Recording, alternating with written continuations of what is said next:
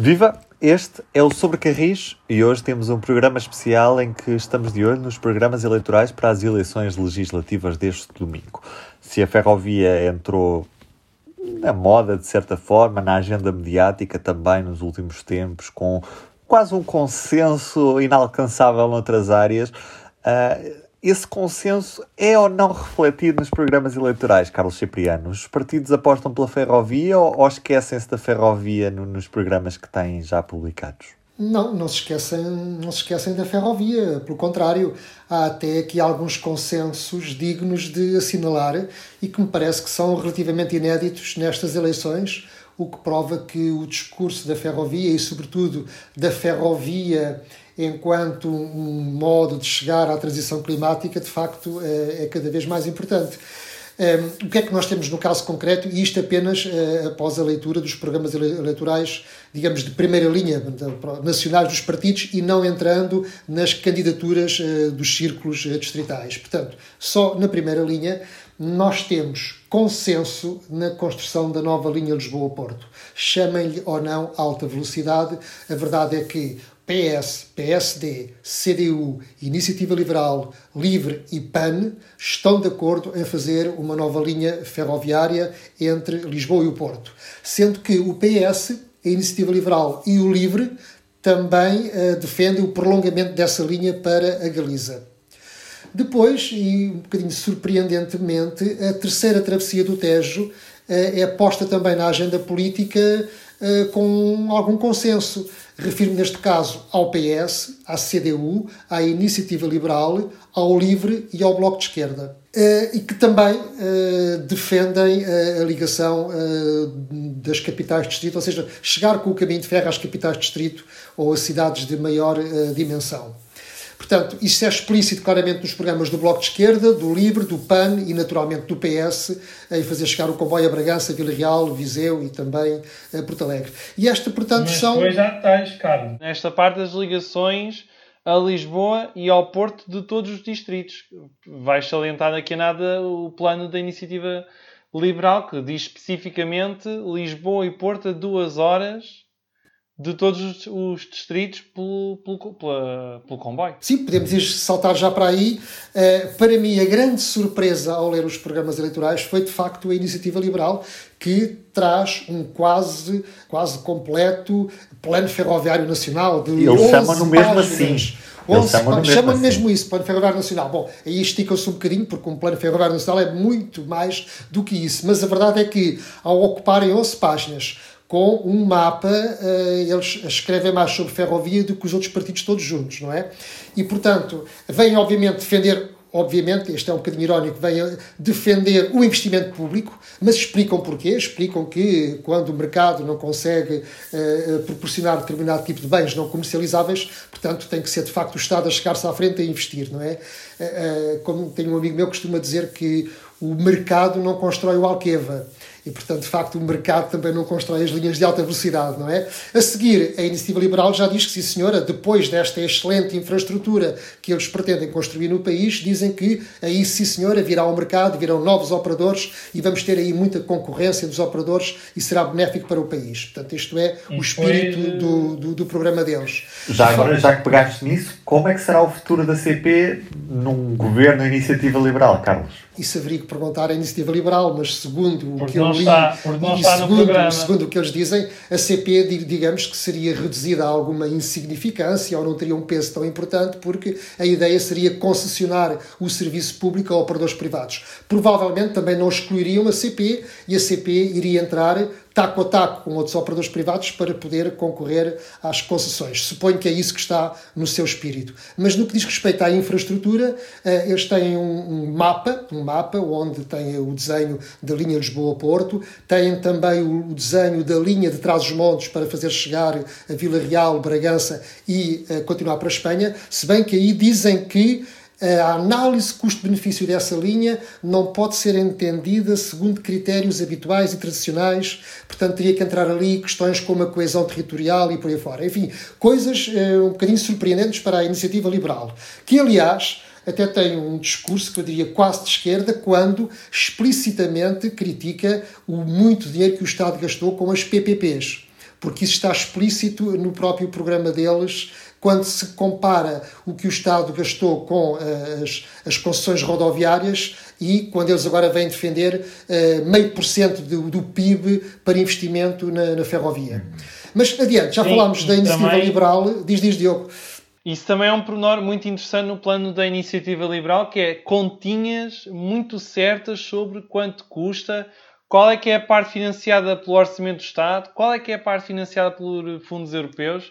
O plano da iniciativa liberal contempla 20 mil milhões de euros a 15 anos, dos quais 9 mil milhões, ou seja, cerca de 40 e tal por cento, se, serão financiados pelo orçamento do Estado. E os restantes uh, eh, 50 e tal, 55, mais coisa menos coisa, pelo, por fundos europeus. Uh, sim, Diogo, e, e, e, por outro lado também são muito rigorosos nas propostas que fazem ao nível dos projetos técnicos, porque têm um mapa daquilo que eles consideram que será no futuro a rede ferroviária nacional, onde Uh, têm uh, construção de variantes, nomeadamente na linha do Sul e na chegada uh, ao Algarve, e também outras variantes de outras linhas do país para modernizarem a rede ferroviária nacional de uma forma bastante radical e que haja de facto aumentos de velocidade. E portanto, para oh, mim, Carlos, sim. Se quiseres, se quiseres, nós podemos ler todas as ideias da iniciativa liberal. É que isto é maior que uma linha. Isto é maior que uma lista de supermercado das compras do mês. Não, acho que seria até um bocadinho fastidioso para os nossos ouvintes, pois, por é muito que gostem de, de ferrovia, porque são 11 páginas a falar do, do, caminho de ferro e é muito bem, tiramos do chapéu. Uh, aliás, eu atrever-me-ia já a dizer que se o PSD ganhar as eleições e se houver entendimento com a iniciativa liberal, eu só peço ao Rui Rio que, do lado de, do caminho de ferro, seja aconselhado pela iniciativa liberal. Porque, ao ler o programa do PSD, estamos aqui nos antípodas. Portanto, estamos aqui com algumas uh, perplexidades. Inclusive, é o PSD é o único a falar de bitola. Para começar, para começar, é o único partido que fala ainda na bitola. Enfim, registre-se alguma evolução em relação às eleições de 2019, em que o PSD queria de facto mudar a bitola e neste momento já corrigiu um bocadinho o tiro e diz apenas o seguinte: defendemos um plano de migração da rede para a bitola europeia, articulando com a política ferroviária espanhola. Portanto, pelo menos já admitem que isto tem que ser articulado com os espanhóis. Mas depois, está aqui algumas contradições. O PSD começa por dizer, e muito bem, que do ponto de vista da ferrovia, importa seguir o que está já delineado no PNI. Supõe-se que é o PNI 2030. Bom, e é isso que me permite concluir que se o PSD está de acordo com o que já está delineado no PNI 2030, é porque está de acordo com uma nova linha de alta velocidade, Lisboa-Porto, e com a maior parte uh, daquilo que está definido no PNI 2030. Mas depois há aqui umas contradições, porque se está de acordo com essa nova linha de alta velocidade, Lisboa-Porto, vem no seu programa dizer o seguinte na linha ferroviária atual Lisboa-Porto, é preciso reduzir o percurso para duas horas. Então, em que é que ficamos? o PSD defende que se mexa na linha do Norte, se intervenha na linha para reduzir para as duas horas, defende uma nova linha Lisboa-Porto, ou defende as duas coisas que, em que o país não tem recursos para isso. Depois, há aqui outras questões interessantes, que é diz que oh, é, é, é, relevante a uniformização da tensão da corrente elétrica com a Espanha ou seja, mas o PSD quer que nós mudemos a tensão elétrica das nossas linhas para ficar articulada com a Espanha, ou quer que sejam os espanhóis a mudar a tensão da corrente elétrica deles para ficar articulada com a nossa? Não se entende. E depois, para terminar, tem aqui a cereja em cima do bolo, que é a construção, nos próximos 15 anos, em coordenação com a Espanha, de uma nova rede ferroviária de bitola europeia nos eixos de grande tráfego com características técnicas competitivas para ligar os portos, aeroportos, etc. Assim, nos próximos 15 anos, para além de defender o que já está no, de defender o que já está no PNI 2030, vem agora com uma nova rede ferroviária em Portugal e Espanha e vitória então, europeia. Eu espero sinceramente que, que, que se o PSD ganhar as eleições, que no que diz respeito ao setor ferroviário, Rui Rio escolha melhores uh, conselheiros. Aí estão os vizinhos da Iniciativa Liberal para lhes dar uma ajuda se for necessário. Mas prosseguindo... Sim, porque os vizinhos do CDS não pode contar com nada. Não, porque, porque... o CDS é, é, é, é, particularmente omisso nesta, nesta matéria.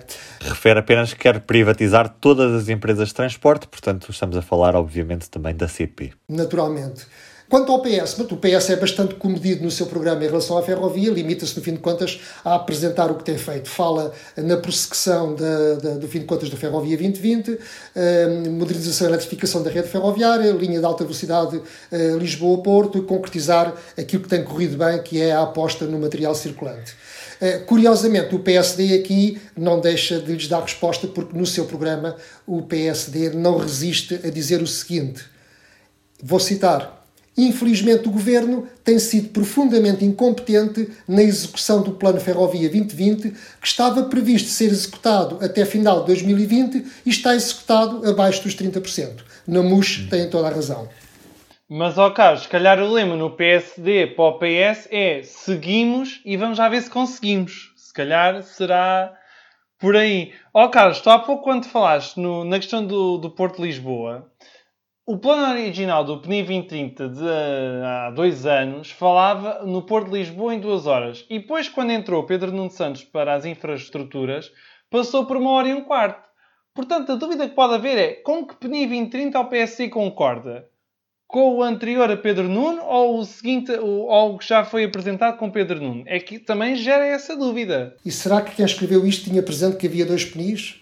E será que quem escreveu isto tinha noção que já existe uma infraestrutura de Portugal a preparar com estudos, com os concursos públicos para esta nova linha de alta velocidade com uma hora e um quarto? Estudos, estudos. Portanto, vamos deitar esses estudos fora porque afinal são só precisas variantes, não precisamos fazer a linha nova e estes estudos que agora fizemos vão ficar outra vez na gaveta por mais 20 ou 30 anos? Mas, ó Ruben e Carlos, Porto Lisboa em duas horas foi o que se decidiu para em 91, 92, quando se abdicou de construir a nova linha, caramba! Exatamente, é verdade. É verdade, era essa a ideia da modernização da linha do Norte. E enquanto isso, continuamos a ter o eixo rodoviário entre Lisboa e Porto carregado de autocarros, uma vez que o tempo de viagem para o comboio acaba por não ser assim tão competitivo face ao autocarro. Da diferença, e o preço é bem é mais de, baixo? Como... É de meia hora e o preço é muito mais baixo. Olhem, mas já agora, que a aposta do Bloco de Esquerda não é só na infraestrutura. Para já o orçamento é um bocadinho mais baixo.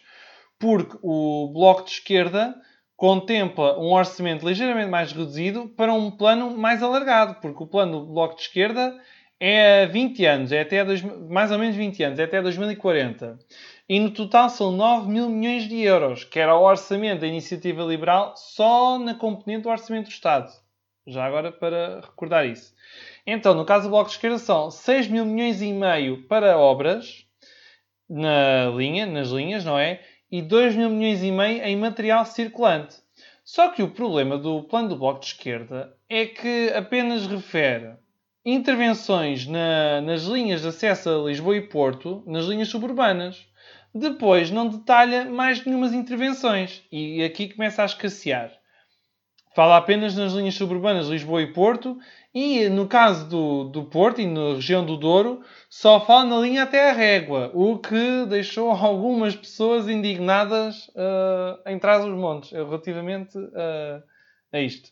Carlos. Em todo o caso, uh, Diogo, quer dizer, o, as opções dos partidos por detalharem mais ou menos pormenores dos seus planos ferroviários no, nos programas eleitorais é, é um bocadinho irrelevante, convenhamos, quer dizer, é, ok, podem, podem com isso indiciar o, o seu amor, digamos, pela ferrovia, a importância que lhe atribuem, mas não é pelo facto de detalharem mais que se interessam mais ou menos pelo setor. É, é um facto que, olhando agora para os partidos da esquerda, o Bloco é aquele que tem mais informações sobre o que pretende fazer na ferrovia. De facto, a CDU e o Livre uh, são um bocadinho mais resumidos naquilo que escrevem, mas não quer dizer que não tenham igual interesse, tal como acontece também, uh, pode acontecer também à direita, podem não ter achado necessário detalhar tanto nos seus programas eleitorais. Aqui entre nós também convenhamos, quer dizer, não é isto que faz os partidos ganharem ou perderem eleições absolutamente nada. Isto é apenas interessante, exceto dos ferroviários eventualmente, sim, sempre só alguns votos. Uh, seja como for, eu acho que é interessante no Bloco de Esquerda, que de facto uh, traz algum pormenor do, do, do, seu, do seu plano de investimentos para a ferrovia, é também o único que de, expressamente questiona o modelo da ferrovia. Diz que quer uma empresa pública dedicada à ferrovia, recuperando as competências que existiam na REFER, na MF e na CP. Não se percebe exatamente o quê, mas percebe-se que não estão de acordo com a situação atual de CP por um lado e no outro lado uma empresa rodoviária que absorveu uh, o setor ferroviário e, portanto, é o único que, que questiona realmente o modelo e que põe isso no seu programa eleitoral. E isto sim, eu acho que é bastante relevante. Depois, ainda também à esquerda, o LIVRE e o PAN um, trazem duas questões muito interessantes que estão muito agora em voga na Europa, que é questionar o setor aéreo e dizer que a alternativa é o setor ferroviário e, portanto, vêm defender ou taxas ao transporte aéreo ou propor mesmo, como já acontece no centro da Europa, que em viagens em que o comboio eh, possa ligar duas cidades de média distância, que se acabem com os voos domésticos, digamos assim. Eu penso que isto é de difícil implementação na Península Ibérica. Em todo o caso, isto ficar expresso num programa eleitoral parece-me que é uh, bastante relevante. Aliás, o LIVRE, já que falaste no, em partidos um pouco com menor representação, por enquanto, no, no Parlamento, quer dizer, o LIVRE deixou de ter depois do caso Joacim, mas o LIVRE é o único que fala em ligações internacionais eh, entre Portugal e, e Espanha. Diz mesmo que necessário renovar a ligação Lisboa-Madrid e depois fala em apostar nos comboios noturnos nacionais e internacionais, garantindo que o preço de uma viagem de avião não possa ser inferior ao da mesma viagem de comboio. O LIVRE é o único partido que fala sobre ligações internacionais. Dos programas para a estrada, onde é que as caravanas têm andado sobre carris, Diogo Ferreira Nunes? Vamos começar a nossa viagem para já, vamos elencar os partidos que têm estado em caravana ferroviária: Bloco de Esquerda, CDU, PAN, Iniciativa Liberal e Livre. Algum trajeto predileto, Diogo? Em linhas não eletrificadas, sobretudo, o Bloco de Esquerda andou na linha do Algarve, entre Alcantarilha e Portimão, CDU Oeste, Bombarral, Caldas da Rainha.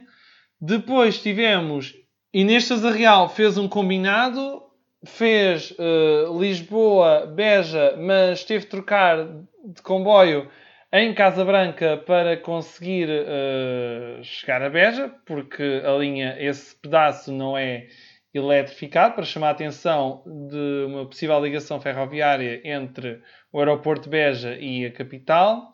Tivemos iniciativa liberal entre Lousado e Guimarães, e o Livre esteve na linha de Cascais.